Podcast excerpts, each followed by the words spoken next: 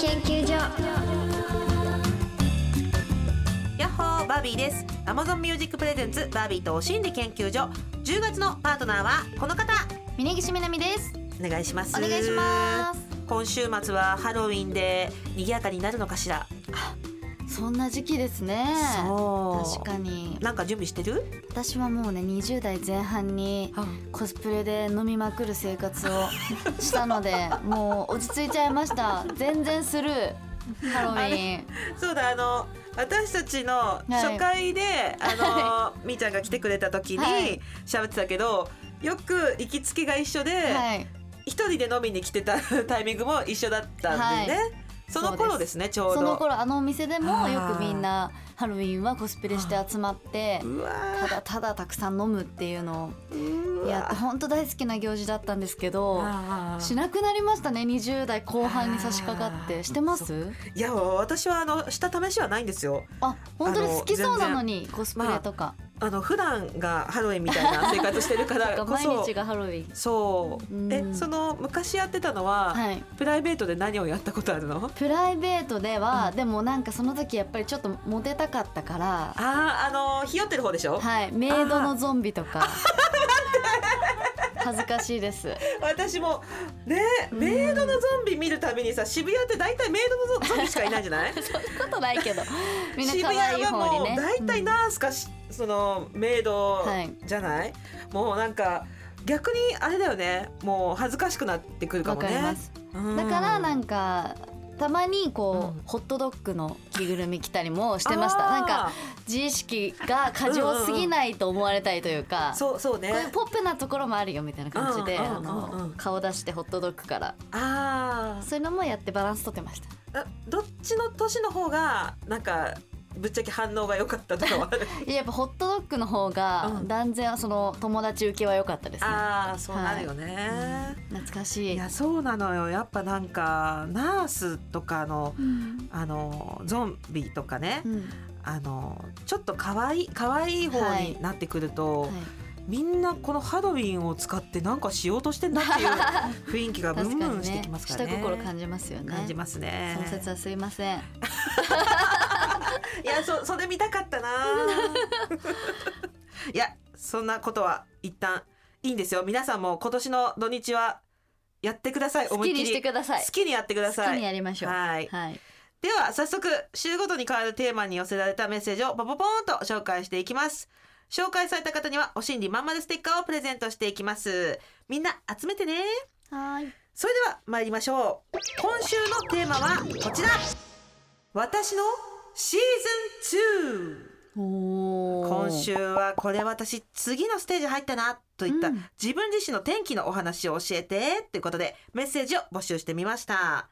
というわけで早速いつご紹介いたします。はい。リスナー研究員クロピオさん。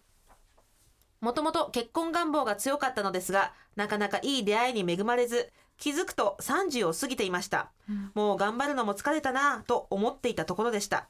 しかし今年に入ってからマッチングアプリを再開したところいい人に出会いすぐに交際。半年お付き合いして先日入籍しました。おーおめでたい。同時に仕事の新しい移動先でパワハラに遭い退職。今は転職してノンストレスな仕事になりました。さらに現在妊娠が発覚しこれから新居へ引っ越し予定です。まだまだ天気の途中ですが今年はいろいろありましたのでご報告させていただきました。ちなみにゲッターズ飯田さんの占いで金の鳳凰座なのですが12年分の幸せが一気に訪れる年とのことでした。今までくすぶっていたのはこうなる定めだったのかなとも思いました。あらーおめでとうござおめでいますとうございます。ご報告ありがとうございますなんかいいですね。バービーさんのこと、本当なんか身近な存在だと思ってなんかメール送ってくれてる感じがねえ。心温まりました近くに感じました、うん。いつも通勤やドライブの時に聞いてくれてるって。あ嬉しいですね。ーえおいくつって言ってましたっけ？えっと30を過ぎていました。30過ぎて。う。ん。なんか一個ありますもんね。なんか女性って30までにみたいな、うんうんうん。うん。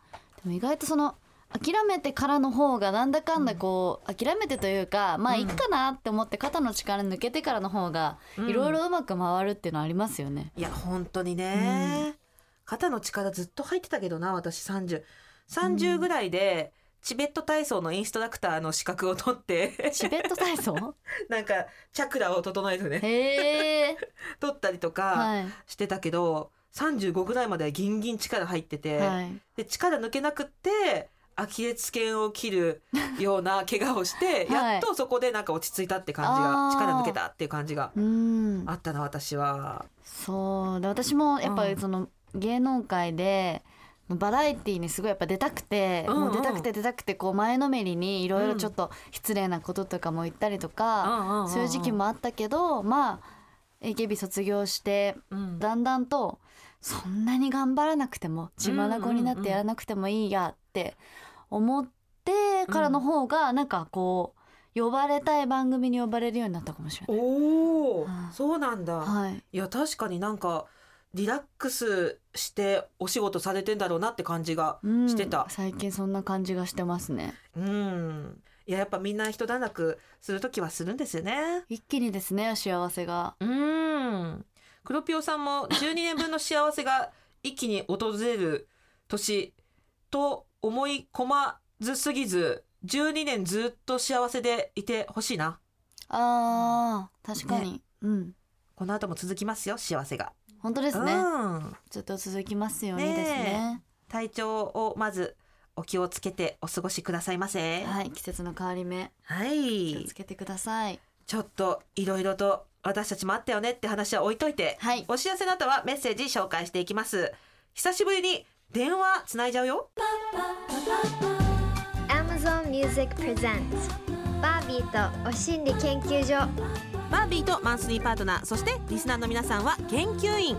いろんな経験からたどり着いた心理をシェアして気持ちよくご機嫌に生きていこうというお心理トークプログラム毎週火曜日10時には Amazon Music 限定でさらにディープなはみ出しトークのポッドキャストを配信中 Amazon Music プレゼンツバービーとお心理研究所。パーソナリティのバービーと。マンスリーパートナーの峯岸みなみです。今週のテーマは私のシーズン2というわけで早速お電話でお話聞いちゃいましょう。もしもーし。もしもし。あどうもラジオネームどうも教えてください。はい、えっ、と、マザーテレさんと申します。マザー。はじめまして。はじめまして。テレさんさんですねはい、テレさんさん。マザーテレサ要素がございます？いや、あるといいなと思って、ちょっと日々過ごしてます。素敵。だから名前から、ええ。ではまず番組にいただいた LINE メッセージご紹介しますね。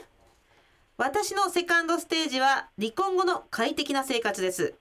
3年前パッとした理由も言わず一方的に旦那から離婚を突きつけられ私と子供たちは捨てられるのかという感覚に陥りましたが離婚後は実母とも同居して今は子供2人と4人で快適に暮らしています。今元旦那に対してのストレスはゼロ。うん。離婚してくれてよかったとさえ思います。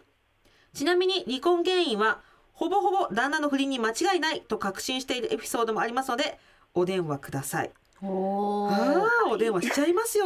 強い。あ気になります気にねなる。えー、今おいくつなんですか？今41です。ああ同年代。はい、なんかもうすっきり晴れ晴れとした気持ちで、そうです。もう晴れ晴れで。え離婚してからははい。もう、3年が経ってんですよね。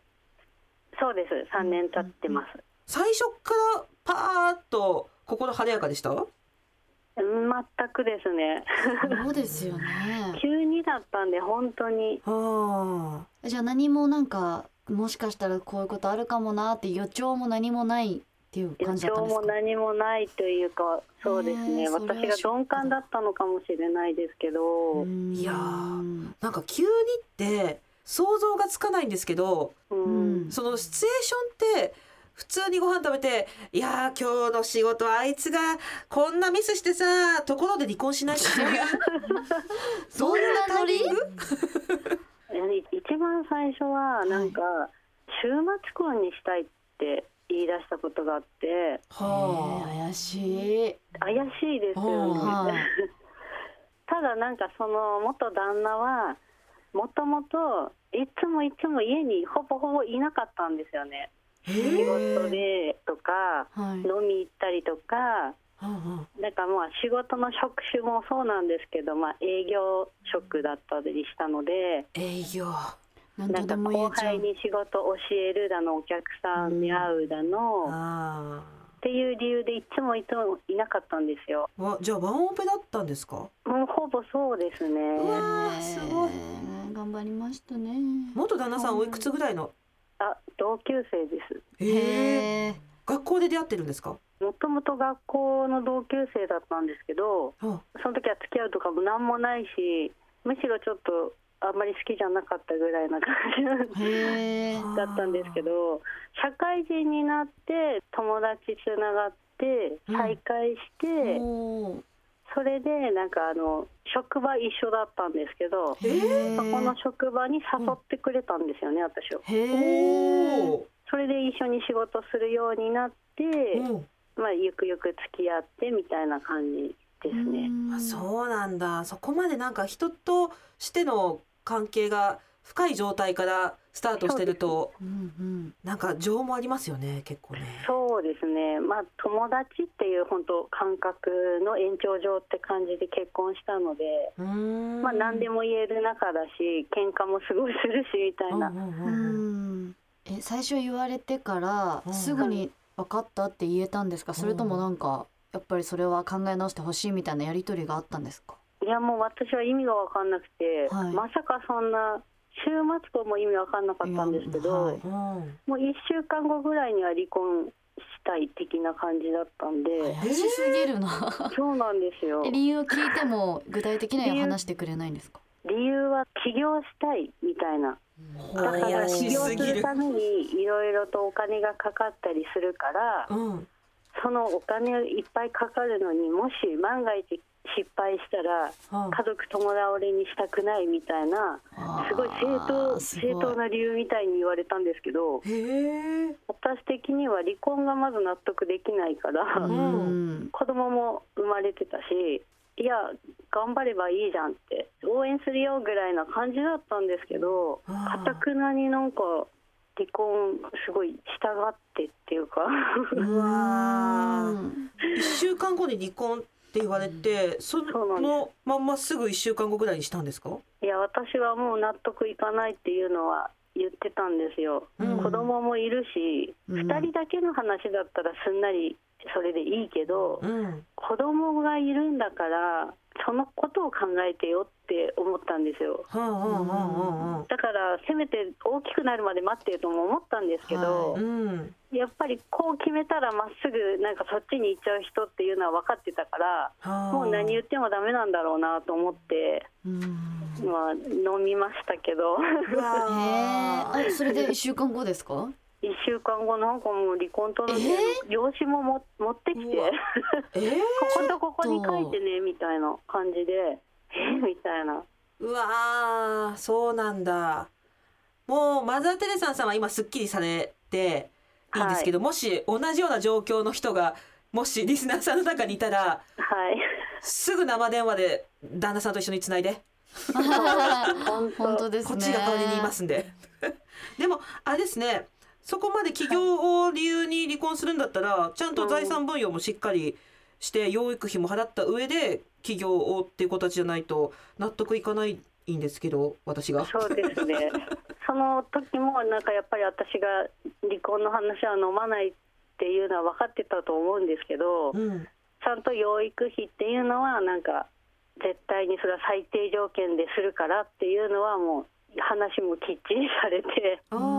であと子育てに関しても協力するしみたいなうーん。感じで。うんうん。今までそんなにしてなかったのに？そうですね。なんかもうしてくれたと言ったらなんか子供を小さい時にお風呂入れに帰ってきて、お風呂は入れてくれるんですけど、うん、お風呂入れた後にまたじゃあ行ってきますみたいな感じが多かったんですよ。なんだ。本当にそこまで忙しかったならしょうがないけどそのちょっと、聞いていいのかあれですけどその不倫に違いないっていうそのエピソードがまずどどういうことだったんですか？ドキドキ。ここは離婚して本当本当に確信は最近なんですけど。えー？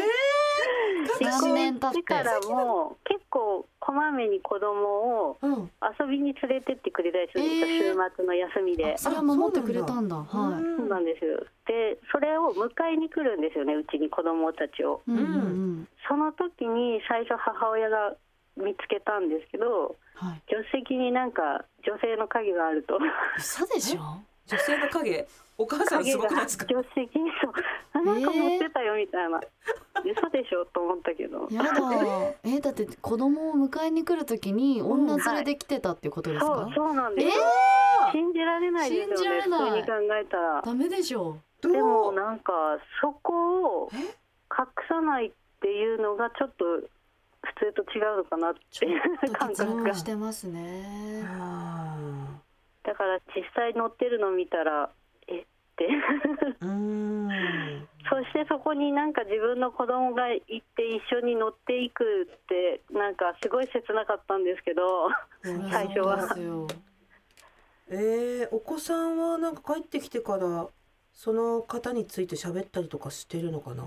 そうなんですよ。最近言葉も達者になってきてうんうん。状況も分かってきたのか今日お姉ちゃんいたみたいな。えわー、えどういうつもりなんだもうバレてもいいと思ってるってことですもんね別に。おで私もちょっとさらっと聞いたことがあってうん。うんね、誰か乗ってるんだけどみたいなことを聞いたらいやなんか今の仕事のうん。後輩だからみたいなうわ感ーじ。で何？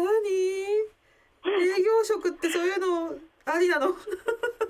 でも考えられないですよね。休みの日に助手席に乗せる後輩ってと思って。本当ですね。どういう神経なんだろうって思ったんですけど。ダメでしょそれは。あそうなんだ。でさらになんですけど最近同棲してるっぽいことがは 子供の話から分かって。あはあ。その人が結婚時代から続いてるかどうかっていうのは別にわからないんですか？その。いやそれが分かっちゃったんですよ。じゃあもう小袋なんだ。小袋ですね。へえもうそれじゃあちょっと多めにねお金とかもね。もらいたいもらいたいですよね。うん。そう。そうなんです。悔しい。悔しいんですよ。そうですね。なんかすごい爆弾ネタを次から次へと。そうなんですよ。なんかもう本書けちゃうんじゃないかってぐらいの、ね。本当ですだね。ってそのそそいつはって言っちゃダメですけどその人は起業したんですか？その嘘だったんですか？いや一応してますね。あへしたんだ。えそうなんだへえ不思議だ。知ってるんだ。ただなんかギャンブルはやらないんですけど、うん。お金遣い結構荒くて、ななんかこう見えっ張りなんですよね。人うにんよく見られたいとか、おごり癖があったりとか、あうん、だからお金の面ではちょっと心配ですね。うーん。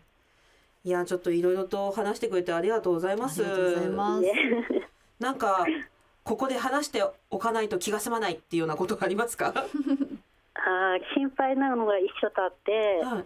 今子供がえっ、と4歳と6歳なんですけど、うん。大きくなった時になんかやっぱりわかるじゃないですかきっと。なんでパパお家にいなかったのとか、うん。あとはなんかあの女性は誰だったんだろうとか、なんか不思議に思うんじゃないかなと思って、うんうん。聞かれた時になんて説明すればいいのかなっていうのがすごい考えてるんですけど思いつかなくて。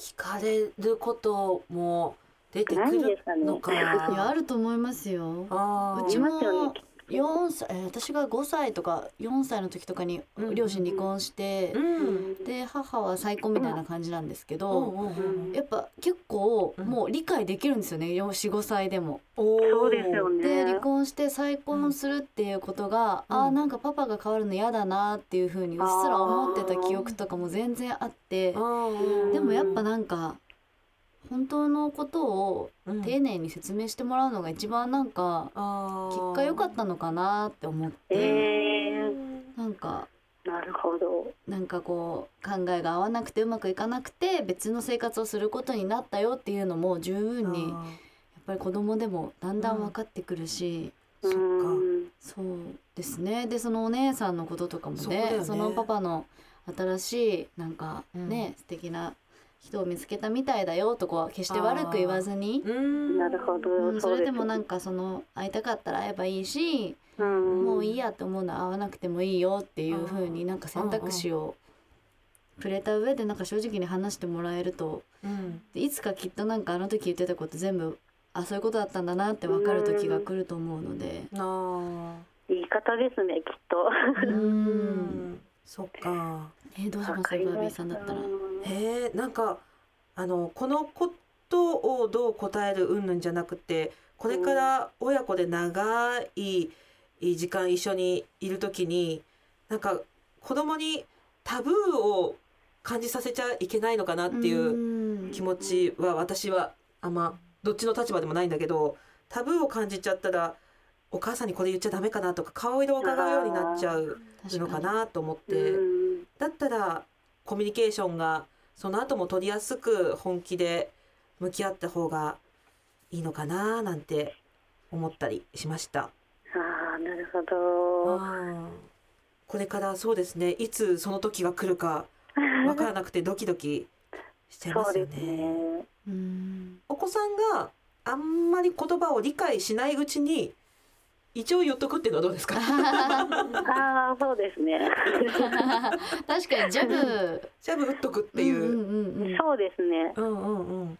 それも、その方法はいいかもしれないですね。なんとなくで、うん、なんとなくで一旦言っとくだんみたいな。だんちょ。っとずつ理解していくみたいな。感じ。あといろんな漫画とかドラマとか見せてあこういう家庭の形もあるんだといううんうん。世界の広さを植え付けておくのはいいかもしれないです。そうですね。今結構ありますもんね、うん。なんかそういう作品も全然、そういろんな家族の形あるし、うん。ううん。ん逆にそれも良かったのかもしれないなって今思いました。なんかあ中学生とかすごい年頃の時に離婚するよりは、最初からこういう形でうん自然と行く方がなんか違和感ないというか子供的にもすんなり受け入れやすいのかななんて。そうですね。これからの未来が楽しくなりそうなそうです気がね。しました。そのお言葉聞いて余計にこっちもはい嬉しくなった。はい。ちょっといろいろとまだまだ大変なこともあると思いますけど、はい、必ず良き未来が訪れると思います。ありがとうございます。はい。いろいろと話してくれてありがとうございました。はい、こちらこそ聞いていただいてありがとうございました。ありがとうありがとうございましたまたはい教えてくださいありがとうございました。またね。はい、ありがとうございます。はい。あああ。ありがとう。みーちゃんの意見はとても。とても素晴らしい実体験に基づいた信憑性のあるー説得力のある言葉だわ。私もちっちゃい時でよかったなと思いますやっぱりね思春期だと反抗したりいろいろろなんかぶつかっちゃってたかもなって若い時の方が柔軟じゃないですか子供の時の方が、受け入れるもんねそのままね。はいそれに慣れ慣れ慣れまあいい意味で慣れていくとも思うので、うんうんうん。ちょうどよかったんじゃないですかね。ねえ、ちょっとなんかまだやりようあるよって困ってる人がいたら私たちがバチコン言うんで、はい、困ってる人いたらはいメールください。といったあたりでそろそろお時間のようです。毎週火曜夜10時に Amazon Music だけで独占配信しているバービーとはみ出しお心理研究所も皆さん聞いてくれてますか？これまでいろんなパートナーに来ていただきました大島ゆかりさんめぐみさんから始まって青山テルマさん土屋アンナさんとか大久保佳代子さんベッキーさんとか前田敦子さんもポッドキャストだけのトーク私たちだけでなくリスナーさんも踏み込んだトークをしてくれています。ちょっと聞いてもらいましょうか。昨年7月アッコゴリアさんとお送りした回からリスナー研究員佐久丸さん35歳のこんなお心理です。子作り以外の夜の営みは有料化すべき。おおすげえすげえこれは。すごいの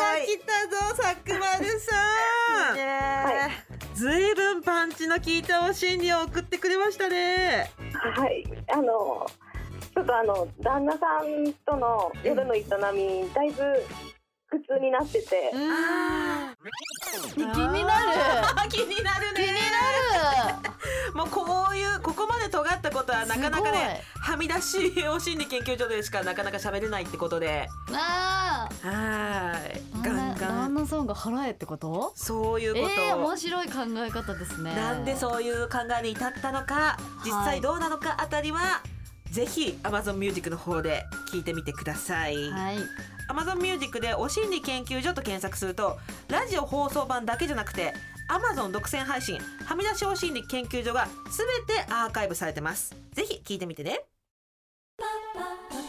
バービーとお心理研究所あっという間にエンディングのお時間です。いやーなんか電話でその人の声でねリアルタイムで聞くとより伝わるものがあって。いや本当になんだかちょっとなんなんか今からなんかやってやろうかなっていうぐらい私は怒りに いやいやいや の気持ちですよね。そうそう今からあいつを殴りに行こうかみたいな いや気持ちに。本当に。いやでもご本人がやっぱ何よりね前を向いてるからうん。応援したいなと思いましたけど、うん代わりに私たちがブチ切れましょう。本当ですよ。なんだお前って。ぜひこのブースに来てほしい本当に。元旦那さん。ね。でちょっと皆さんあのこういった怒りをぶつけたい時なんかも、はい。ぜひ LINE 送ってくださいお心理研究所ではリスナー研究員さんの皆さんからのメッセージを大募集中です。メッセージテーマは番組公式 LINE と Twitter でお知らせしています。LINE アプリからお心理研究所で検索してお友達登録をお願いします。メッセージはもちろんメールでも受付中。